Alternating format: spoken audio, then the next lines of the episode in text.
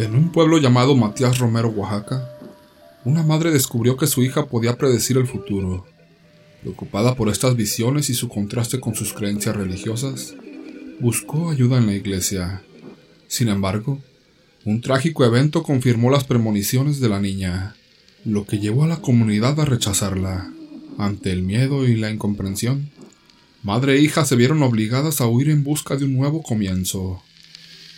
Bienvenidos a nuestro canal. Antes de sumergirnos en nuestra fascinante historia de hoy, quiero invitarte a ser parte de la comunidad.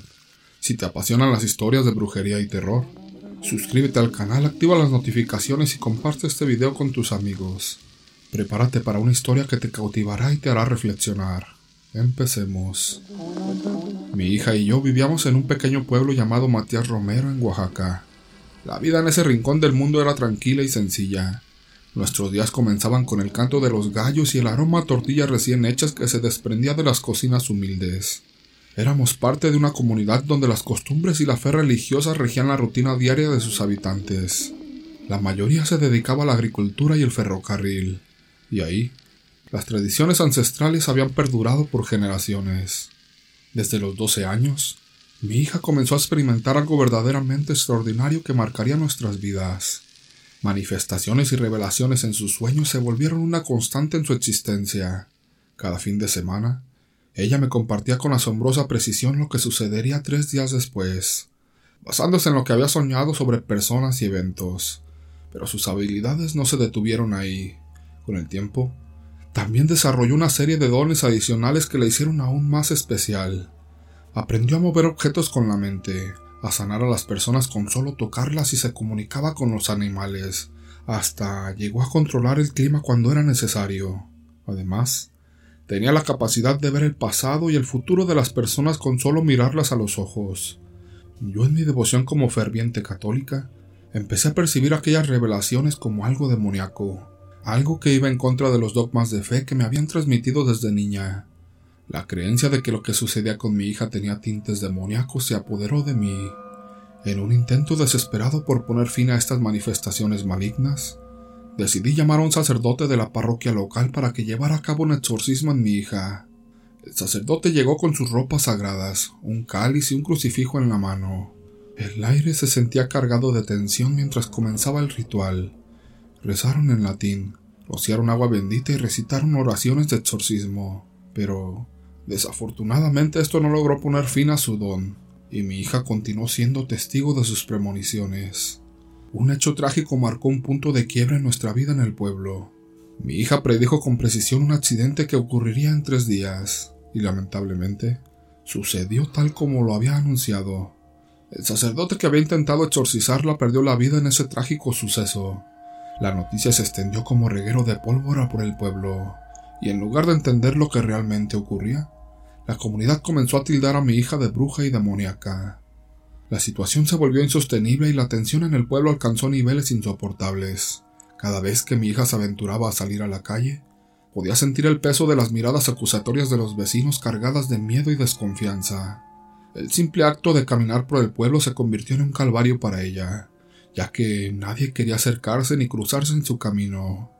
La hostilidad se sentía cuando la gente, en lugar de ofrecerme una sonrisa amigable, optaba por cambiarse de banqueta para evitar cualquier contacto con ella.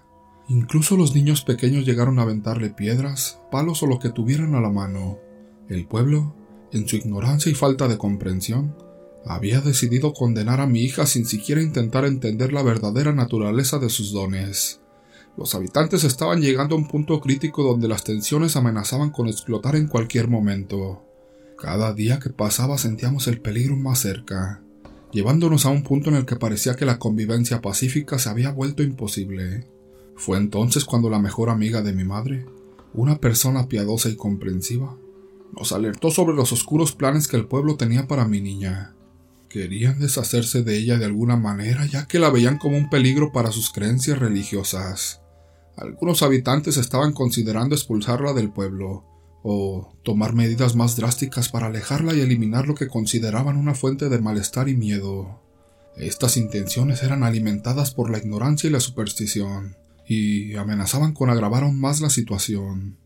Ella nos aconsejó que nos marcháramos lo más pronto posible, Al escuchar eso nos fuimos cuando todo el pueblo estaba dormitando. Tomé de la mano a mi hija y con la otra tomé solo un atado de ropa, y entre lágrimas y recuerdos nos despedimos de ese pueblo que nos cobijó tantos años. El pueblo nunca entendió que lo que pasaba con mi hija no era nada diabólico. Todo lo contrario, era un don que las personas nunca entenderán. Recorrimos tres días hasta llegar a otro pueblo donde no nos conocían ni sabían nada de mi hija. La suerte nos cambió para nosotros cuando, en medio de la angustia y la desesperación, nos encontramos con una pareja de ancianos piadosos que resultaron ser amigos de los ya fallecidos abuelos de mi hija. Fue un encuentro fortuito, un giro del destino que nos dio una esperanza que parecía inalcanzable en aquel momento.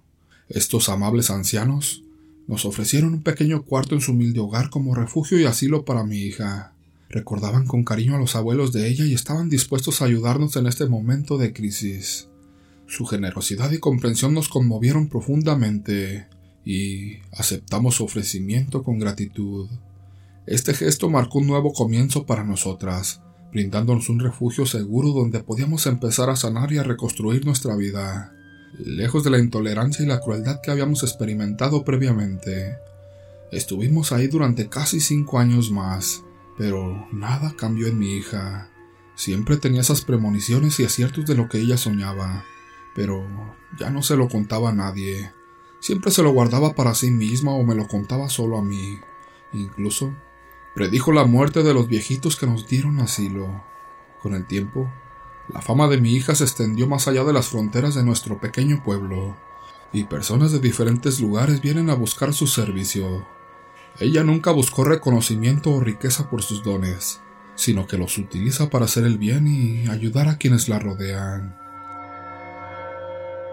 En un pequeño pueblo, siendo la hija de una temida bruja local, opté por mantenerme al margen de la brujería a pesar de la reputación de mi madre.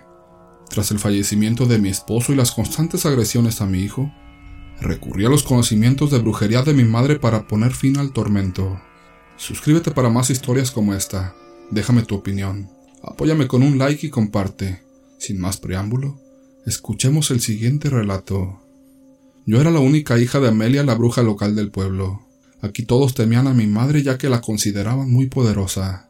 Diversas personas visitaban nuestra casa, desde aquellos que necesitaban ayuda hasta mujeres despechadas que buscaban venganza por las acciones de sus esposos. Sin embargo, yo nunca tuve nada que ver con estos asuntos. Aunque respetaba las creencias de mi madre, yo era católica y prefería mantenerme alejada de la brujería. Mi madre siempre insistía en que debía aprender, ya que según ella yo también había heredado el don de todas las mujeres de nuestra familia. Según su relato éramos parte de una larga línea de brujas que habían vivido en la región toda la vida.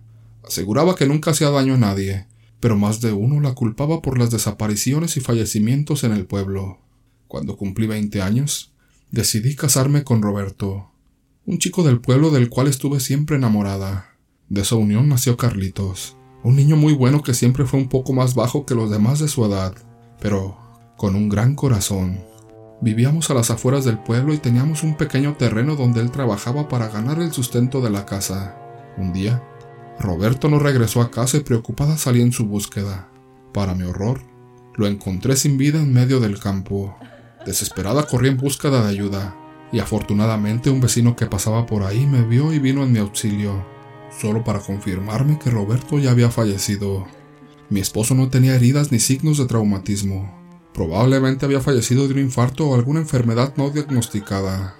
El pueblo no contaba con un médico forense, así que la policía local certificó el fallecimiento como natural. Mi madre también afirmaba lo mismo, argumentando que la vida de Roberto había llegado a su fin natural y que no había brujería involucrada. La pérdida me dejó devastada, pero mi madre nos ofreció refugio y sugirió que viviéramos con ella. Acepté y decidimos rentar la tierra para usar ese dinero en la educación de Carlitos. Sin embargo, el niño se volvió retraído y a pesar de mis intentos por hacerlo socializar, no lo lograba. Cuando Carlitos comenzó la escuela parecía haber hecho algunos amigos, pero pronto volvió a aislarse. Le pregunté por qué había cambiado y el niño explicó que los otros niños eran malos, excepto sus dos amigos. Prometí arreglar la situación y hablé con la maestra de Carlitos, una conocida mía. La maestra prometió proteger al niño tanto como pudiera, lo cual me tranquilizó, o al menos por un tiempo. Poco tiempo después, la maestra me llamó preocupada por el comportamiento de mi hijo. El niño se aislaba cada vez más y ya ni siquiera quería jugar con sus dos únicos amigos. Simplemente prefería estar solo. Aunque le pregunté varias veces por qué prefería estar solo, mi hijo no me respondía. Ese mismo día, hablé con él y le pedí que me contara la verdad, que yo lo ayudaría. Finalmente, confesó que uno de los niños más grandes se burlaba de él por ser hijo de una bruja y porque su padre había fallecido. Le dije a mi hijo que no se preocupara, que no prestara atención a esos comentarios.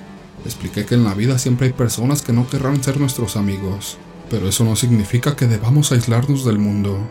Pareció escucharme y durante años él y yo luchamos contra las burlas de sus compañeros. Siempre tuve la esperanza de que las cosas cambiarían con el tiempo, pero lamentablemente empeoraron más.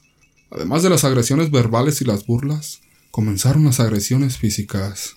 No olvido el día en que Carlitos, con unos 12 o 13 años, Llegó a casa con un ojo morado. Aquello me destrozó y juré que no permitiría que esto continuara. Nunca fui una mujer violenta, y ese comportamiento me resultaba repulsivo. Por aquel entonces, solo éramos Carlitos y yo, ya que mi madre había fallecido unos años atrás. Un día, me acerqué a algunos padres de los muchachos que maltrataban a mi hijo. Los padres de dos de ellos prometieron hablar con sus hijos y poner fin a ese comportamiento. Pero el padre de Alberto el niño más problemático fue desagradable.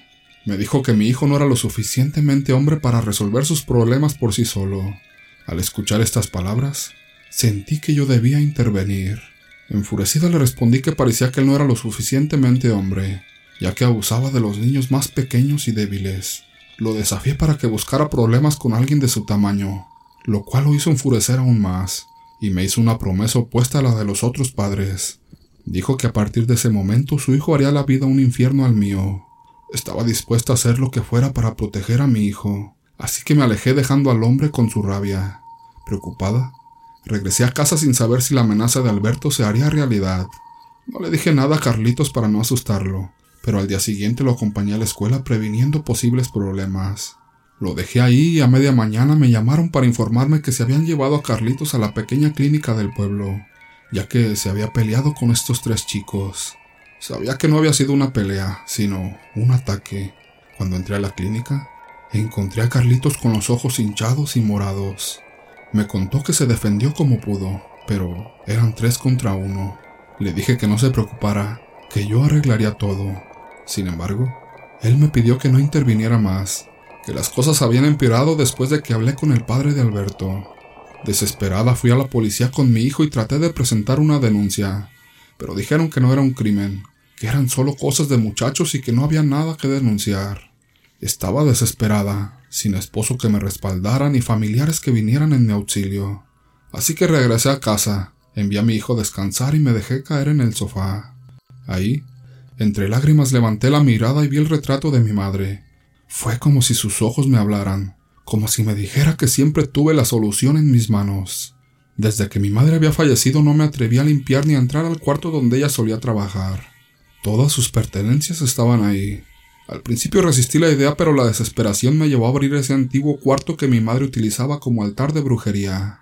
Parecía como si ella hubiera sabido que lo necesitaría en el futuro. Dejó un pequeño libro con todo tipo de hechizos, como un grimorio improvisado. Había instrucciones para todo tipo de trabajos y en medio de la mesa dejó un papel con una nota. Esto es para el día que quieras seguir mis pasos y hacerle justicia a tu hijo. Seguido de la nota, una lista de ingredientes y pasos para realizar un hechizo contra aquellos que atormentaban a mi hijo. Me propuse reunir todo lo necesario, siguiendo las indicaciones de mi madre. Necesitaba un pequeño ataúd, los nombres de los chicos y velas negras, además de una gallina negra y otros ingredientes. Según las indicaciones, debía dibujar un símbolo en un papel grande, poner los nombres de los chicos, acabar con la gallina y conseguir algún objeto personal de aquellos a quienes iba a maldecir. Hice un pequeño ataúd, acabé con la gallina, conseguí un lápiz y unas gomas de los chicos y seguí cada paso detallado en la lista. Envuelto en aquel papel, hice un paquete que debía permanecer en un lugar oscuro durante la duración del trabajo. Pronto, los malhechores comenzaron a sentir los efectos de la brujería. Los chicos empezaron a pelearse entre sí. Incluso los dos amigos atacaron a Alberto tan fuerte como lo hicieron con el pobre de mi hijo. Finalmente, los tres fueron expulsados de la escuela. Alberto contrajo fiebres y deliraba diciendo de que la habitación estaba llena de gente. Le pedía a su padre que lo ayudara, pero ningún médico especialista podía aliviar el tormento de su hijo. El padre de Alberto comenzó a sospechar que yo estaba detrás de todo esto. Fue a hablar conmigo pidiendo disculpas por lo que su hijo le había hecho a Carlitos y preguntándome si tenía algo que ver con los problemas de su hijo. Le dije que no, que no tenía nada que ver, pero él no me creyó. Comenzó a maldecirme asegurándome que si su hijo fallecía, ni yo ni mi hijo viviríamos ni un día más.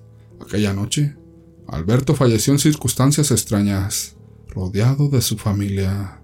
El padre desconsolado vino a mi casa, pateó la puerta y amenazó con acabar con los dos. Los vecinos intervinieron y se lo llevaron. Así que decidí poner fin a todo ese mal de raíz y fui al cementerio el día siguiente.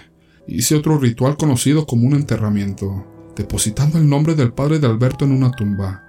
Convocando fuerzas oscuras pedí que se deshicieran de aquel hombre malvado que necesitaba pagar por todo el mal que había hecho a mi hijo y a mí. La gente comenzó a murmurar sobre el raro fallecimiento del niño Alberto. Los familiares decían que probablemente yo le había hecho brujería. El padre juró venganza en el funeral de su hijo, pero el tiempo no le alcanzó, ya que mientras enterraban al niño Alberto, el padre cayó fulminado por un infarto. La gente estaba convencida de que esto fue obra mía, devolviéndome el título de bruja igual que a mi madre y a la madre de mi madre. Nunca más nadie volvió a molestar a mi hijo, y finalmente tomé el lugar de mi madre como la bruja del pueblo. Tal vez ese siempre fue mi destino. Les voy a contar lo que le pasó a mi única hermana. Este relato es real y han sido mis vivencias desde que era niña. Antes de que mi abuelita nos dejara, yo vivía una vida tranquila y feliz en nuestro pueblito, un lugar llamado Tepeyanco en Tlaxcala. Crecí en una casa llena de amor y cariño, donde mi abuela era el pilar de todo. Ella era una mujer hecha y derecha, siempre con una sonrisa y una palabra sabia para cada situación. Mi hermana y yo éramos como uña y mugre, siempre juntas, jugando en las calles polvorientas o ayudando a nuestra abuela en la cocina. Siempre estábamos aprendiendo a hacer tortillas y comida, o platicando de todo y de nada. Los domingos eran especiales. Íbamos todos a la misa del pueblo y luego nos reuníamos en casa de la abuela para una comida familiar que duraba horas. Cuando conocí a mi esposo todo cambió. Era un muchacho de otro estado que vino al pueblo por trabajo. Nos enamoramos y después de casarnos, tomé la difícil decisión de dejar mi hogar y mudarme con él, lejos de mi abuela y de mi hermana. Fue un cambio grande. Empezar una nueva vida en un lugar desconocido no fue fácil, pues las extrañaba mucho. Mi hermana, que siempre fue más hogareña, decidió quedarse cuidando de nuestra abuela. Aunque nos separaron kilómetros, siempre estábamos en contacto por diferentes medios. Cuando mi abuela falleció sentí una tristeza enorme, pero también la tranquilidad de saber que mi hermana había estado con ella, dándole amor y compañía hasta el último momento. Una vez que mi abuela falleció, mi hermana se quedó solita en la casa. Al principio le costó mucho adaptarse a la soledad, y más de una vez me llamó por teléfono con la voz entrecortada. Extrañaba esos días donde todas estábamos juntas, pero la vida en el pueblo siguió su curso, y con el tiempo, mi hermana comenzó a salir adelante. Durante las fiestas del pueblo mi hermana conoció a Jorge, un hombre trabajador y de buen corazón. Este tenía una tienda de abarrotes en el centro del pueblo. Al principio, solo eran amigos, pero poco a poco el cariño fue creciendo hasta que se juntaron. Juntos, se animaron a emprender. Mi hermana siempre tuvo un buen ojo para los negocios, y con ayuda de Jorge, transformaron la vieja casa de nuestra abuela en una gran bodega. Era impresionante ver cómo la casa donde jugábamos de niñas se convirtió en un lugar lleno de gente comprando y vendiendo. Los dos trabajaban de día y de noche, y después de un tiempo, lograron construir una casa enorme justo al lado de la bodega. Ahí vendían de todo un poco, desde verduras frescas hasta ropa y juguetes. El tiempo fue pasando, y cada día ellos estaban mejor económicamente, cosa que a algunos les era incómodo, y empezó la envidia y la maldad de algunas personas. Había una mujer en el pueblo que se decía ser amiga de mi hermana, y lo peor del caso es que se conocían desde niñas. De hecho, ellas jugaban juntas y fueron en el mismo salón de la escuela, y parecía que se tenían mucha confianza, pero en realidad era la más traicionera de todas. Me acuerdo de un día cuando estábamos en el velorio de un tío, que algo raro pasó. Al regresar a casa encontramos la puerta de la entrada toda mojada de algo aceitoso y oloroso, además de algo que parecía ser sal mezclada con semillas. Era como si alguien lo hubiera regado a propósito. Desde ese día, las cosas empezaron a cambiar para mal.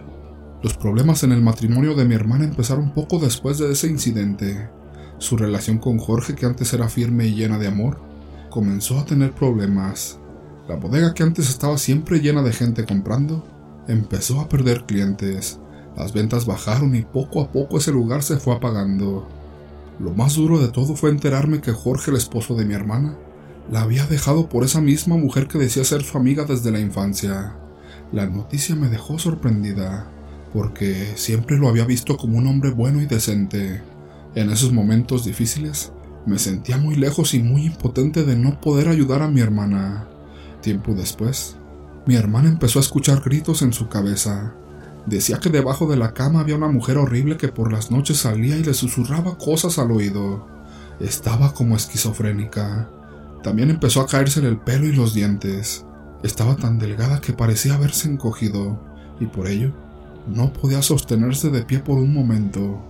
Era algo que no podíamos entender y me preocupaba mucho. Llegó a un punto en que casi se vuelve loca, así que decidí ir al pueblo a cuidarla por un tiempo.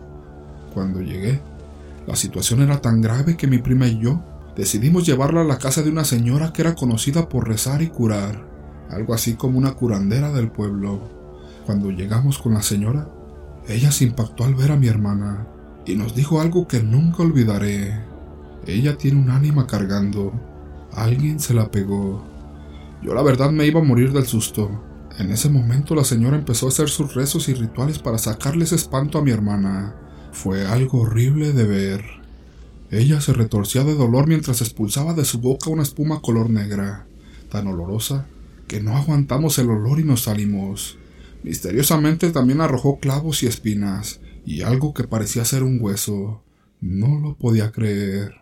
La curandera nos explicó que a mi hermana le habían pegado ese espanto por pura envidia, y lo peor era que nos dijo que había sido la mujer que se decía ser su amiga desde niñas, la misma que le había causado tanto daño y quitado el marido.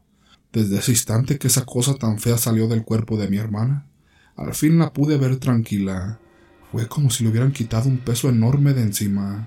Mi hermana empezó a recuperarse poco a poco, y aunque lo que pasó nos dejó marcadas de por vida, nos enseñó la importancia de cuidarnos y estar siempre alertas a las envidias y las malas vibras. Días después vi a su exmarido caminando por la calle. Parecía como si estuviera ido de la mente. Iba tomado de la mano de esa mujer, pero no parecía ser él. Su mirada parecía perdida. Nunca olvidaré esos días tan duros, pero también me alegra saber que al final mi hermana pudo encontrar paz y tranquilidad. Mal de ojo, amarres, envidias y brujería.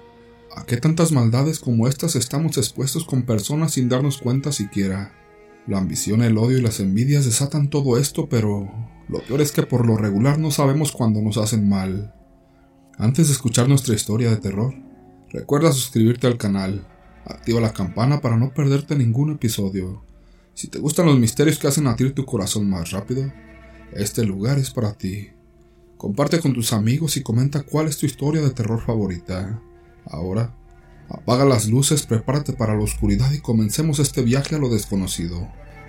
Esto me sucedió hace 14 años. Mi nombre es Esmeralda y apenas me había juntado con mi esposo. Pronto me embaracé de mi primer hijo, pero alguien por odio me hizo mal con brujería y lo perdí cuando tenía tres meses de gestación. Era inconcebible pero real. Había una brujería que me lo quería quitar. Una señora me dijo el lugar exacto de donde venía aquel mal. Lo creí porque sin que yo le dijera nada de la situación.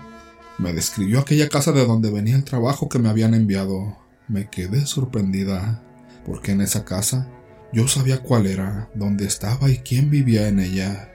Dos meses después, por designios de Dios quedé embarazada de nuevo. Todo marchaba bien. Los meses pasaban rápido, pero empecé a notar miradas llenas de odio de mi concuña. Eran unas miradas de rabia, algo demasiado pesado. Tanto que cuando llegaba ella a casa de mi suegra, optaba por irme con mi madre para evitar sentirme mal.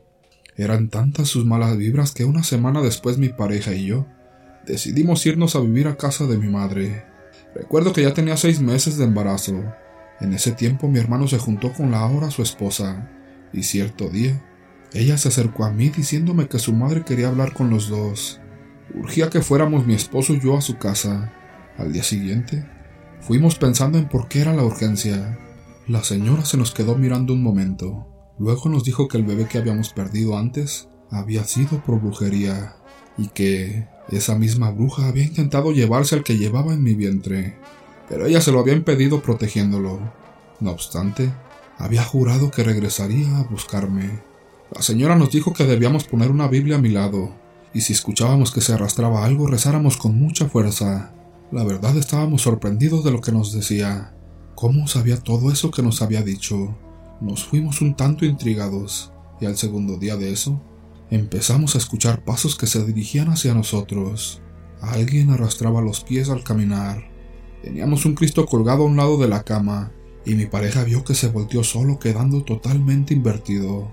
Me dijo que cerrara los ojos y no los abriera. Empezó a rezar la Biblia mirando que era una sombra. Los rezos de mi pareja lograron alejarla esa noche. Después, nos cambiamos de casa.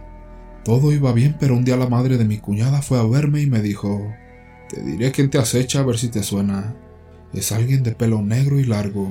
Te odia y no va a descansar hasta quitártelo. Asustada, me puse a llorar. No sabía cómo luchar contra algo que no era de este mundo. Recuerdo que ya tenía ocho meses de embarazo y me quedé pensando en qué podría ser, ya que me dijo que recién se había pintado el pelo de negro. Entonces de sopetón recordé que mi concuña se lo había pintado de negro y que siempre me miraba con odio. Así pasaron tres semanas más y una madrugada que ya casi amanecía. Mi padre escuchó como que alguien arrastraba unas chanclas. Se hizo el dormido para ver quién era y dice que vio pasar una señora bien fea, que tenía la cara putrefacta y caminaba hacia el final de la casa que era donde estaba mi cuarto. Luego que pasó de largo, mi padre se levantó con mucho cuidado y la siguió hasta que llegó a mi recámara. Cuando mi padre entró al cuarto miró que esa bruja estaba arriba de mí tocándome la panza. Pero él iba rezando las doce verdades y le gritó Deja a mi hija en paz. Sé quién eres. Déjala en paz o te las verás conmigo. La horrenda bruja al escuchar el rezo se fue emitiendo chillidos diciendo que mi papá se la pagaría y que yo fallecería muy pronto. Luego, vimos que se fue atravesando la puerta que daba hacia el patio de lavado como si fuera de humo y sentimos escalofríos al verla desaparecer. Cuando sucedió ese evento nos mudamos a una casa nueva, y en cuanto llegamos a ella mi familia empezó a colgar tijeras abiertas en forma de cruz. No queríamos que aquel mal nos siguiera hasta ahí. Llegó el día del parto y me alivié. Mi concuña no me daba la cara para nada porque yo sabía que el daño venía de su familia. Todo porque mi pareja no le hizo caso a una hermana de ella. Se la presentaron estando ya él conmigo. Luego, mi hijo aún no tenía ni un mes cuando mi papá estaba en su trabajo. Dice que se le acercó una muchacha y que le dijo, ¿le puedo dejar esto? Era una bolsita como las que les dan cuando compras pan. Ya que se fue a mi papá le dio curiosidad por abrir la bolsa. Al ver que era una cruz hecha de palmera, pensó en dármela para que nos cuidara. Pero fue todo lo contrario, porque esa cruz llevaba un mal dirigido hacia nosotros. Después mi cuñada empezó a ver una sombra negra merodeando de ventana en ventana. Entonces, mi hijo comenzó a enfermar de gravedad. Los vecinos dijeron que miraron a una persona por sus cámaras de seguridad dejar hielo y una gallina sin vida en la puerta de mi casa. Fue otro mal enviado para mi bebé. Ya era insoportable la situación. Casi no dormía por asistirlo. Una noche, al estar cuidando a mi hijo, llegó un enorme pájaro y se paró en mi ventana. Movió la cabeza escalofriantemente de un lado para otro mirando a mi bebé. Mi cuñada gritó que miráramos lo que estaba en la ventana. Era como un hombre y a la vez se transformaba como un pájaro, y se descolgaba del techo queriendo entrar a la casa por la ventana de mi cuñada. Nos miraba pero no podía entrar. La detuvieron unas tijeras que tenía colgadas en la ventana en forma de cruz y se fue. Esa vez mi hijo vomitó mucho. Yo entré en pánico pero rápido lo llevé al hospital general. La verdad mi hijo ya casi no la contaba. Así pasé esa noche de desvelo. Total, hasta el día siguiente pude dormir un poco. Ya después nos encontrábamos todos en la sala. Mi hijo estaba en la recámara dormido aún muy delicado. Estábamos platicando en qué daño le había hecho yo para quererse vengar con mi hijo de esa manera. En eso, una horrenda sombra apareció dentro de la casa por arriba del techo. Nos rodeaba una y otra vez. En ese momento, Me llené de furia y dije, Dios mío, ayúdame. No dejes a mi hijo solo. Ilumíname. Dime qué debo de hacer. Fue cuando recordé la cruz de palmerita que mi papá me había regalado. Fui por mi hijo de brazos. Aún no había cumplido ni el mes de haber nacido. Se lo di a mi hermano y a su esposa para que lo cuidaran mientras yo llevaba la cruz a un templo que estaba cerca. Pero de repente, intempestivamente antes de salir de la casa empezó a llover de la nada, yéndose la luz. Pero no nos importó, y nos fuimos mi padre, mi madre y yo a dejar la cruz a la iglesia. En el camino, sentíamos como que una presencia iba detrás de nosotros. Dejamos la cruz en la puerta del templo y entonces, increíblemente al momento se quitó la lluvia. Mi hijo dejó de vomitar y se fue recuperando poco a poco. Esa noche fue tranquila para todos. Desde esa vez no juntamos nada que esté tirado en la calle, y menos ese tipo de cosas religiosas, ni aceptamos nada de gente extraña. Pasaron los años y mi hijo creció, pero la concuña no le hablaba. Luego, tuve dos niñas más en esos años. Ahora ella decía que no le gustaban las niñas y más me odiaba así que mejor me aparté mucho de la familia de mi esposo. Una amiga me decía que su suegra sabía leer la mirada y fui. Entonces, ella dijo que Dios me había cuidado mucho. Mi suegra sabía lo que me hacían y hasta estaba de acuerdo, y que ella misma había puesto algo para hacerme daño en una comida. Dijo que era de las que piensan que nadie es digna para sus hijos, y la verdad, tu hijo está marcado por ellas dos. Tiene un destino medio kármico por culpa de ellas. No creí todo, pero cuando mi hijo cumplió 12 años, mi suegra me amenazó diciendo que me lo quitaría. Yo me reí pensando que no podría y le dije, quítemelo pues. Y por extraño que parezca, todo el 2020 no estuvo conmigo. Se fue a vivir a casa de su abuela y no quería ni verme. En cierta forma lo había logrado. Gracias a Dios, logré recuperarlo, pero quedó muy asustado por todo lo que vivió. Después una vecina de mi madre dijo que ella podía curarlo de espanto. Aunque ella no se dedicaba a eso, podría hacerlo. Pudo curarlo, pero pasó algo curioso. El cirio que habíamos puesto no quería prender, se apagaba o tronaba. Luego, en la limpia del huevo salió con tierra de panteón y sangre. La señora nos inducía a que no paráramos de rezar la Biblia, pero por más que lo hacíamos, el cirio no prendía. Entonces la señora doña Chata, que así le decían, dijo en voz alta Déjalo en paz, él no te pertenece. Tómame a mí. No les miento. La señora me dio libros de rosario y me dijo Tu hijo ya está liberado. Lo tenían trabajado con la Santa Muerte y ella no te lo quería dejar. Al pasar de los días, me llegó la noticia de que doña Chata había fallecido inexplicablemente. Yo al momento me estremecí de miedo pensando que mi hijo era quien iba a morir. Pero ella lo había salvado al ofrecerse a cambio de él. Imaginé que había aceptado su trato, por eso se la llevó. Esto fue un suceso real. Son cosas que por lo regular no creemos al no tener ninguna explicación lógica, pero que sin duda sí existen. A mí me sucedió. Se los digo por experiencia propia. Las brujas y la brujería sí existen. Vivo en Toluca, Estado de México, en una pequeña casa en las afueras de la ciudad lejos del bullicio y más cerca de la naturaleza. Mi casa era acogedora, con un jardín cuidado por mi madre donde a menudo pasábamos tiempo en familia. Mi vida cotidiana comenzaba temprano por la mañana, cuando me levantaba a preparar el desayuno para mi hijo y llevarlo a la escuela local. Después de dejarlo, solía ocuparme en las tareas del hogar y ayudaba a mi madre con la comida. Antes de escuchar nuestra historia de terror, recuerda suscribirte al canal Activa la campana para no perderte ningún episodio. Si te gustan los misterios que hacen latir tu corazón más rápido, este es el lugar para ti. Comparte con tus amigos y comenta cuál es tu historia de terror favorita. Ahora, apaga las luces, prepárate para la oscuridad y comencemos este viaje a lo desconocido. En casa, además de mi madre, también viven mis hermanos y mi hijo de 5 años. Un día conocí a un chico en un parque cercano mientras llevaba a mi hijo a jugar. Él siempre fue muy amable conmigo. Pasábamos tiempo juntos durante nuestras caminatas por el parque, y eventualmente su amabilidad y estabilidad económica me llevaron a considerar mudarme con él. Así que, finalmente, decidí que sería una buena idea vivir en su espacioso departamento ubicado en un tranquilo barrio residencial de la ciudad. Nuestras mañanas solían comenzar muy temprano. Mi hijo se despertaba emocionado por el nuevo día y rápidamente se adaptó a la nueva rutina. Después de prepararle el desayuno y llevarlo a la escuela, regresaba al departamento para organizar las tareas del hogar. Mientras tanto, mi pareja salía a trabajar en la ciudad. Pero después de un tiempo toda esa tranquilidad se fue perdiendo por las noches. Empecé a sentir que me observaban o que algo me inquietaba, pero no dije nada. Pensé que era por el cambio de vivienda. Sin embargo, días después mientras bañaba a mi hijo y subíamos a la habitación para cambiarlo, él me dijo que sentía que alguien lo miraba.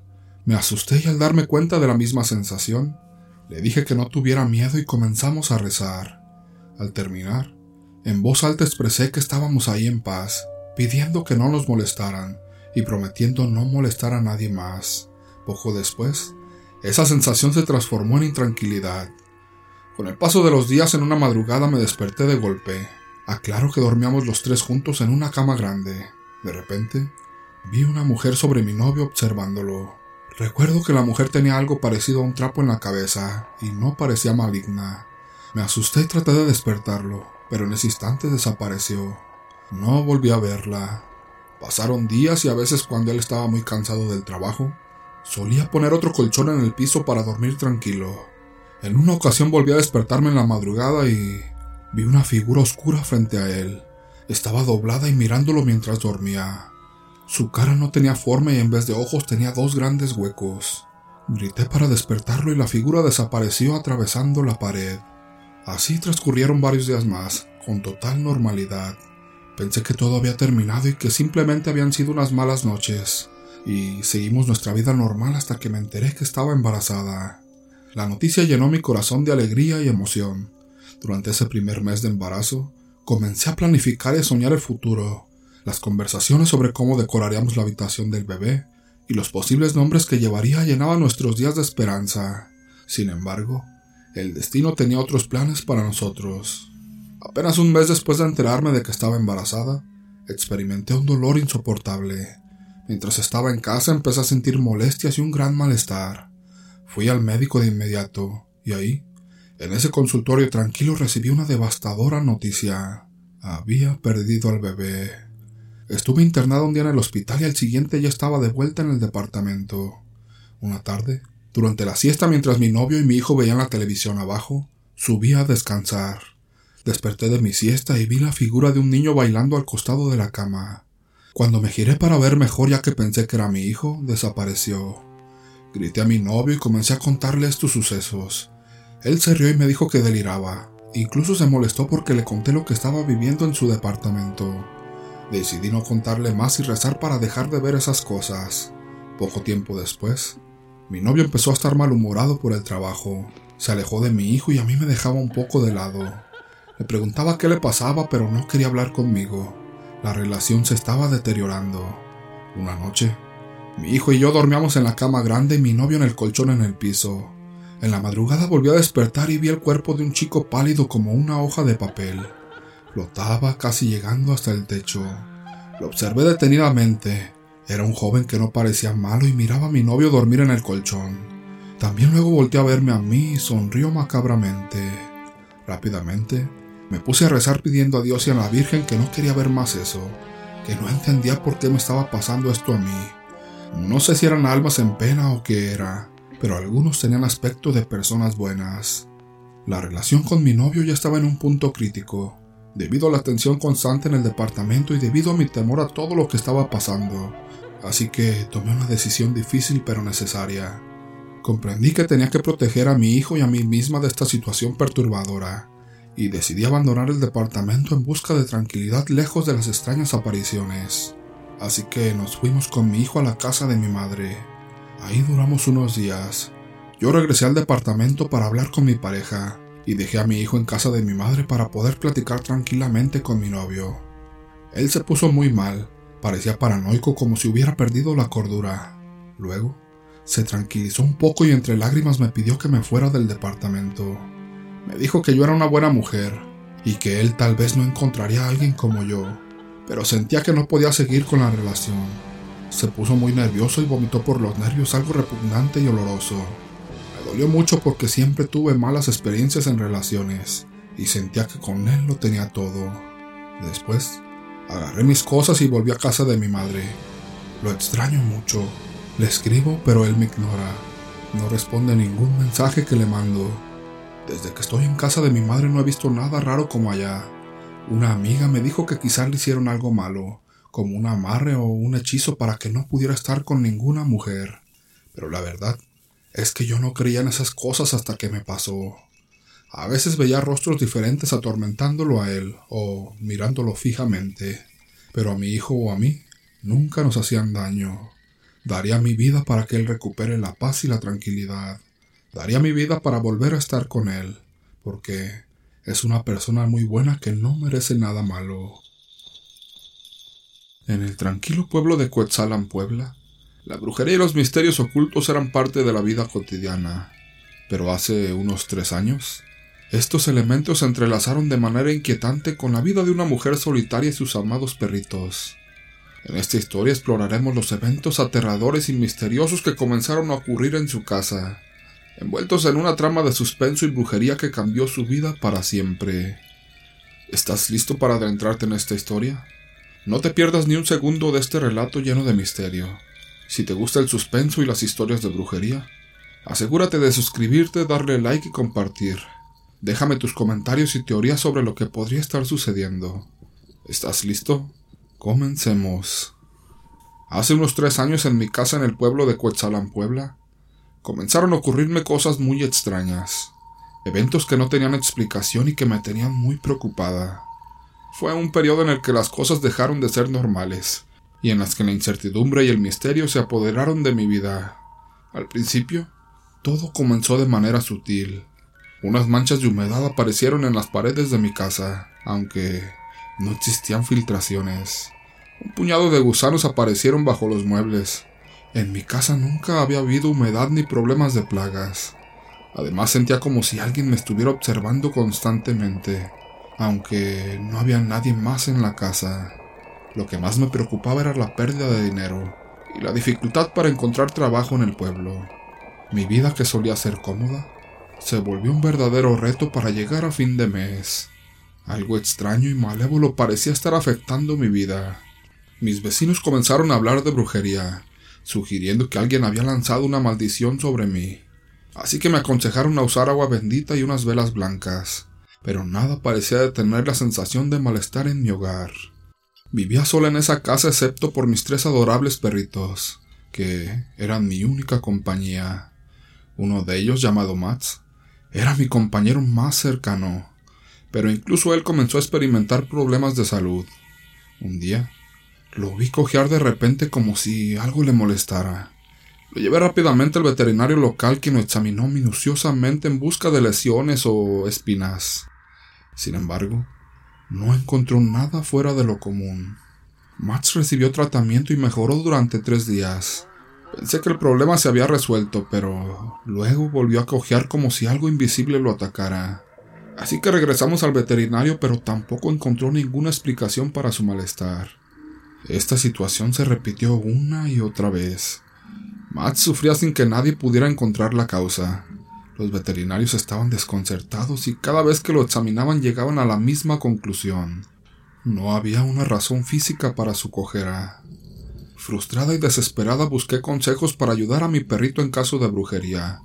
Encontré una sugerencia que era poner una foto de mi perro con su nombre y fecha de nacimiento. Esta tendría que ir frente a una vela blanca y quemar incienso durante tres o siete días. No estoy segura de cuántos. Mientras seguía esta rutina, el veterinario me advirtió que si Max no mejoraba tendríamos que hacerle rayos X. La angustia me abrumaba cada día que pasaba sin respuesta. Llegó la fecha programada para los rayos X, cuando ocurrió algo inexplicable. Max, que normalmente dormía en su cama, se acercó y se acurrucó a mi lado. Lo acaricié mientras intentaba consolarlo y de repente noté algo extraño en la pata con la que cojeaba. Al examinarla más de cerca, encontré una gran espina negra enterrada en su pata. La retiré con cuidado y la guardé en mi bolsillo. Llevé a Max al veterinario de inmediato y le mostré la espina. El veterinario, sorprendido al igual que yo, dijo que esta espina no había estado ahí en las visitas anteriores. Nadie podía explicar cómo había llegado ahí, y la única conclusión que saqué era que algo oscuro y misterioso estaba afectando a mi perrito. Después de este raro incidente, decidí buscar ayuda más allá de lo convencional. Acudí a una mujer en el pueblo conocida por sus habilidades en la lectura de cartas y la brujería. Después de escuchar mi historia, asintió con su cabeza y realizó una lectura de cartas. Lo que ella me dijo me asustó demasiado. Según sus cartas, alguien había lanzado una maldición sobre mí y mis mascotas. Mis perritos en particular Max habían sido afectados debido a su cercanía conmigo. Me sentí abrumada por la culpa y el miedo, pero sabía que debía hacer todo lo posible para protegerlos. La mujer me aconsejó tomar medidas adicionales para proteger a mis perros y a mí misma de cualquier energía negativa que nos rodeara. Me dio algunas recomendaciones y, aunque no podía garantizar su eficacia, estaba dispuesta a intentarlo todo para recuperar la paz en mi hogar.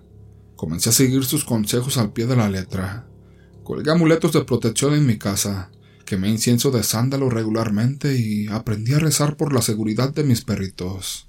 Además, busqué la ayuda de un chamán local que realizó un ritual de limpieza en mi hogar, arrojando hierbas purificantes por toda la casa y recitando palabras de protección. Mientras continuaba siguiendo las recomendaciones de la mujer que me había ayudado, la paz regresó gradualmente a mi hogar.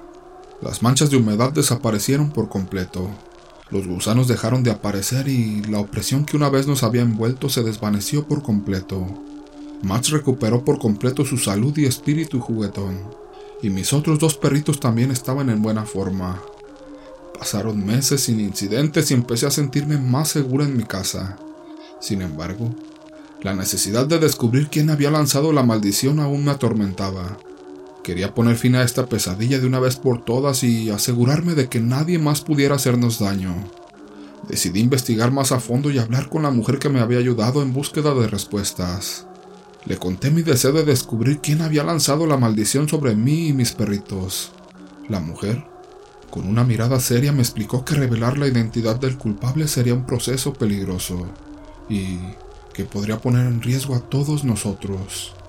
A pesar de las advertencias, estaba decidida a descubrir la verdad.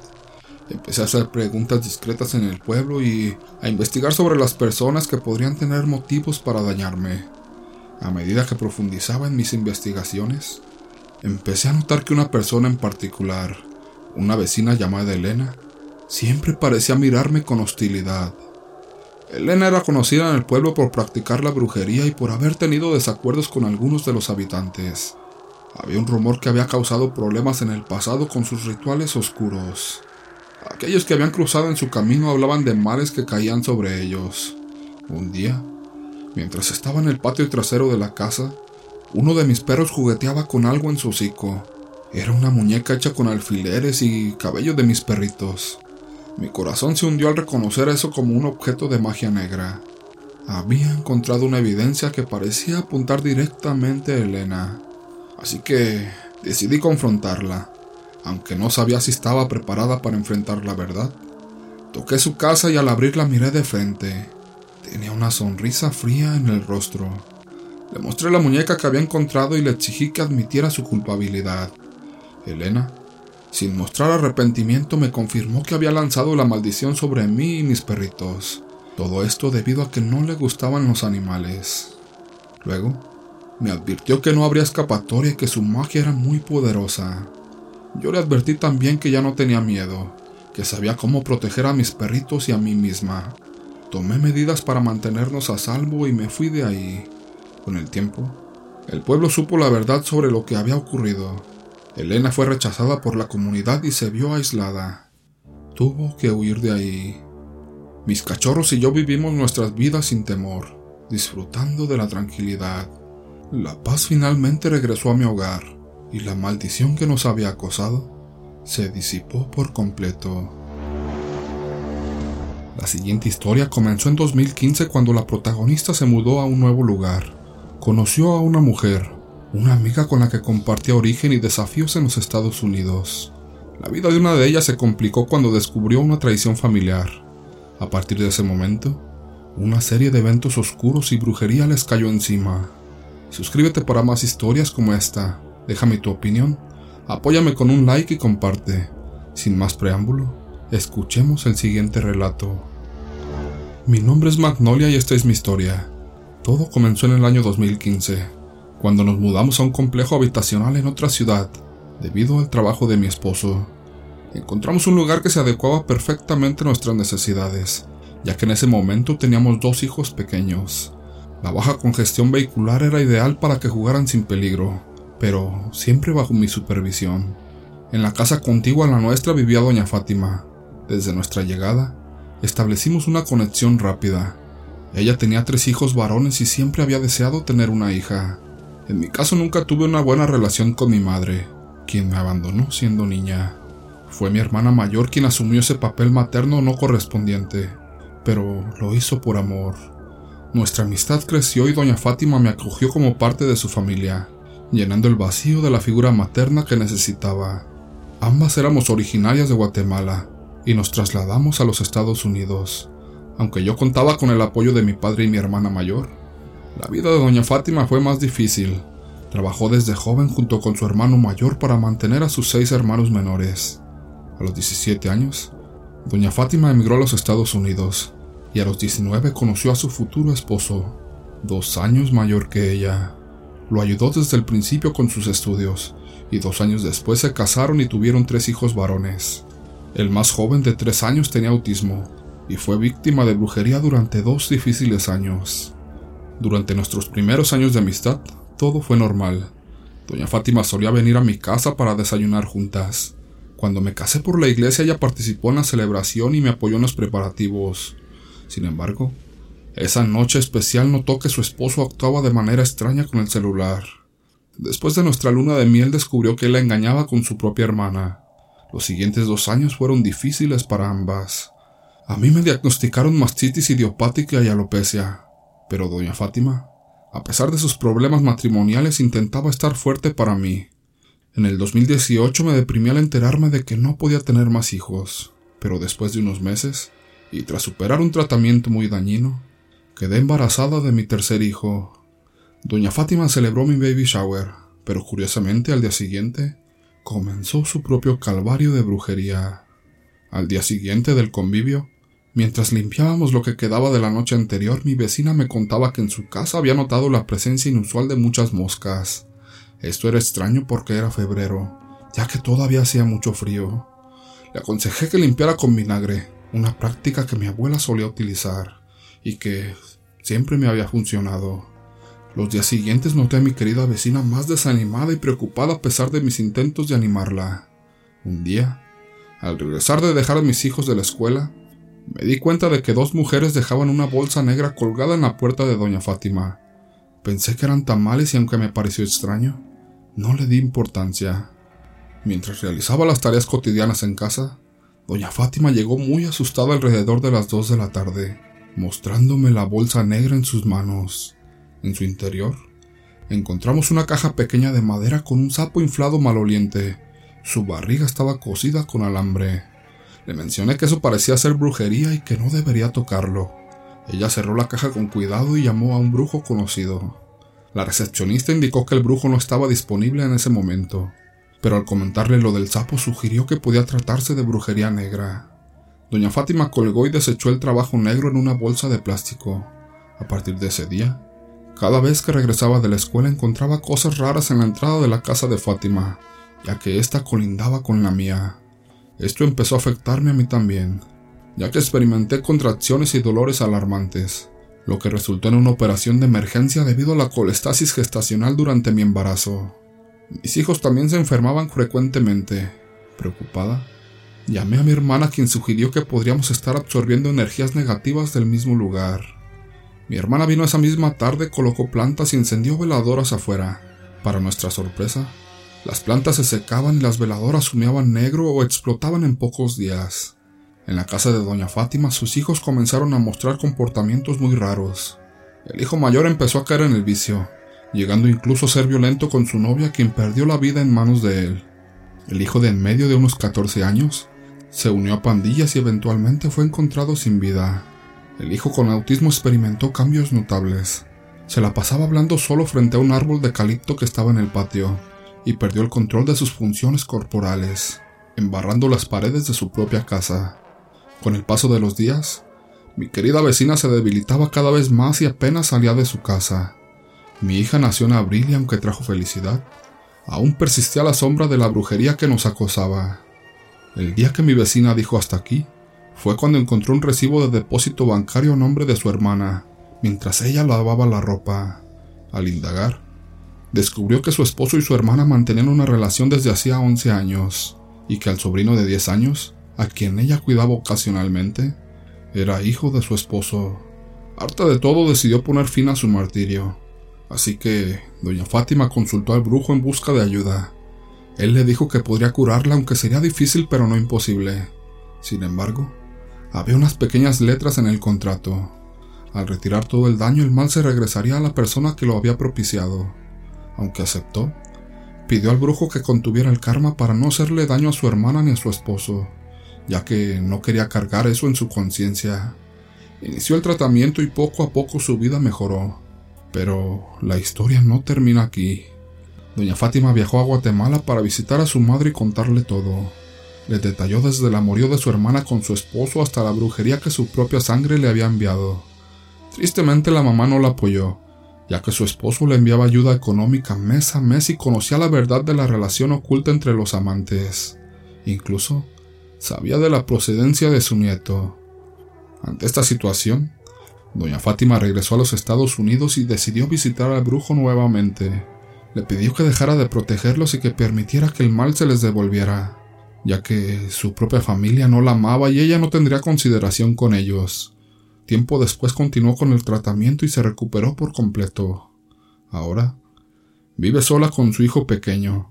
Se separó definitivamente de su esposo y disfruta de una vida tranquila en lo que cabe. Desafortunadamente, su hijo mayor sigue en prisión, pero ella trata de mantener una buena relación con él visitándolo en los días autorizados. Yo me mudé en junio de 2022 para otro estado, a unas 16 horas de distancia en carretera, pero sigo en contacto con ella y la he visitado en dos ocasiones. Solo espero que doña Fátima retome su vida, ya que es una mujer joven que no tiene ni 55 años. La quiero mucho y le pido a Dios que la ayude y que la guíe en cada día de su vida. Hace un tiempo esta familia vivió algo complicado. Rumores y celos desencadenaron una sorprendente traición. Lo que comenzó como chismes reveló que alguien cercano les hizo brujería. Suscríbete y dinos qué opinas. Escuchemos el siguiente relato. Esta es una historia familiar que ocurrió hace muchos años, por lo tanto, no fui testigo ocular de ella, aunque me la han contado en partes, ya que a mi familia no les gusta tocar mucho este tema. Fue algo que los lastimó profundamente, tan fuerte que rara vez hablan al respecto, aunque suelen tener mucha precaución al hablar de ella. De vez en cuando se les escapan algunos detalles. Así fue como pude enterarme de esta historia y conocerla por completo, aunque no haya estado en el lugar. Mi familia tiene un corazón muy noble y nunca imaginaron que existiera tanta maldad como a la que fue sometida un miembro de la familia. Todos vivían en el mismo barrio, incluso en la misma calle, mis abuelos eran muy conocidos por la pequeña tiendita que tenían y se destacaban por su amabilidad y buen trato a los clientes.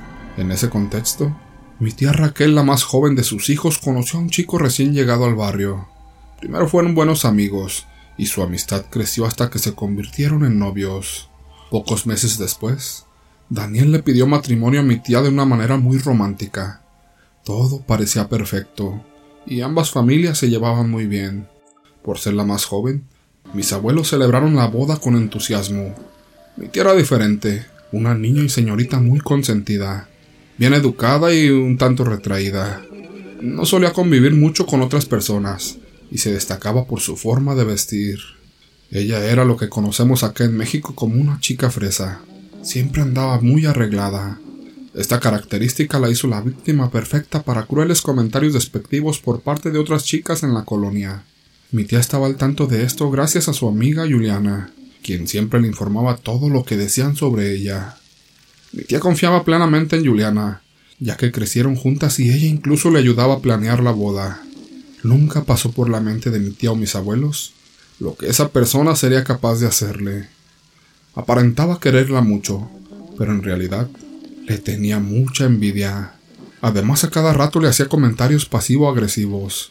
Un día Mi tía descubrió que su amiga se le insinuó a su esposo, quien unos días después le dijo a ella la verdad. Incrédula, buscó a un brujo que le leyera las cartas para confirmar la historia. El brujo le reveló que su amiga efectivamente le había hecho numerosos trabajos, ya que la envidiaba y no soportaba verla feliz.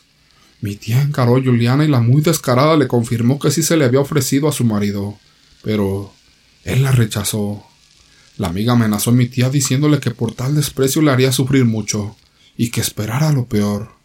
Mi tía no lo podía creer, ya que eran casi como hermanas.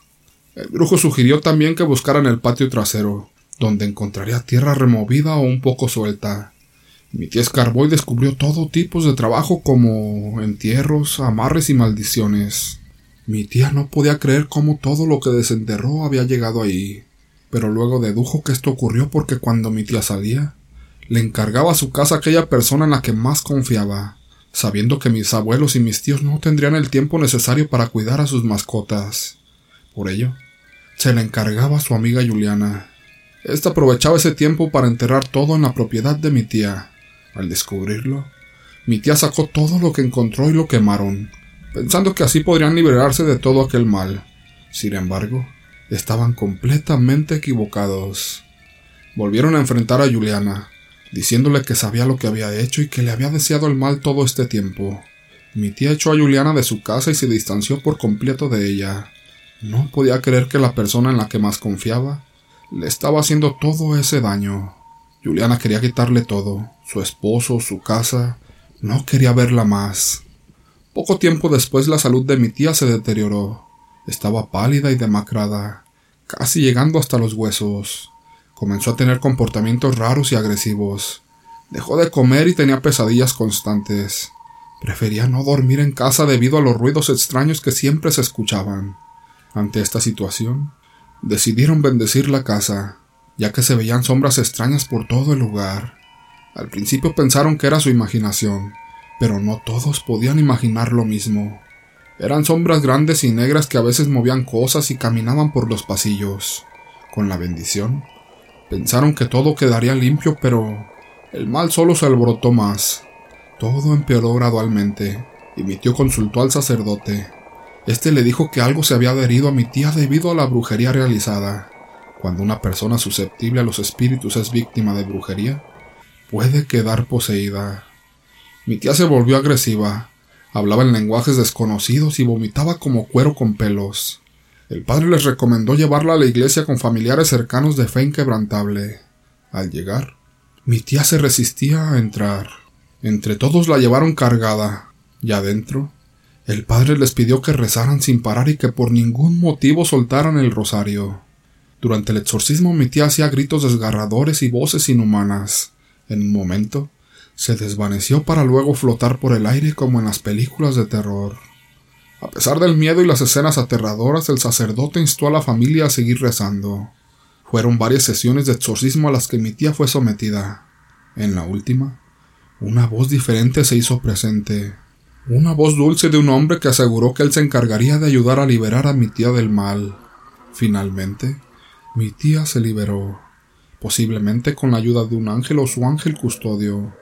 Después de estos eventos mi familia se acercó más a la iglesia, y el padre confirmó que todo fue causado por la brujería. Este suceso dejó claro que es crucial tener protección adecuada contra el mal, ya que, de lo contrario, nuestra alma puede ser fácilmente susceptible a ataques demoníacos. La experiencia de mi tía terminó de manera positiva, pero se conoce que hay muchas otras historias con finales menos felices.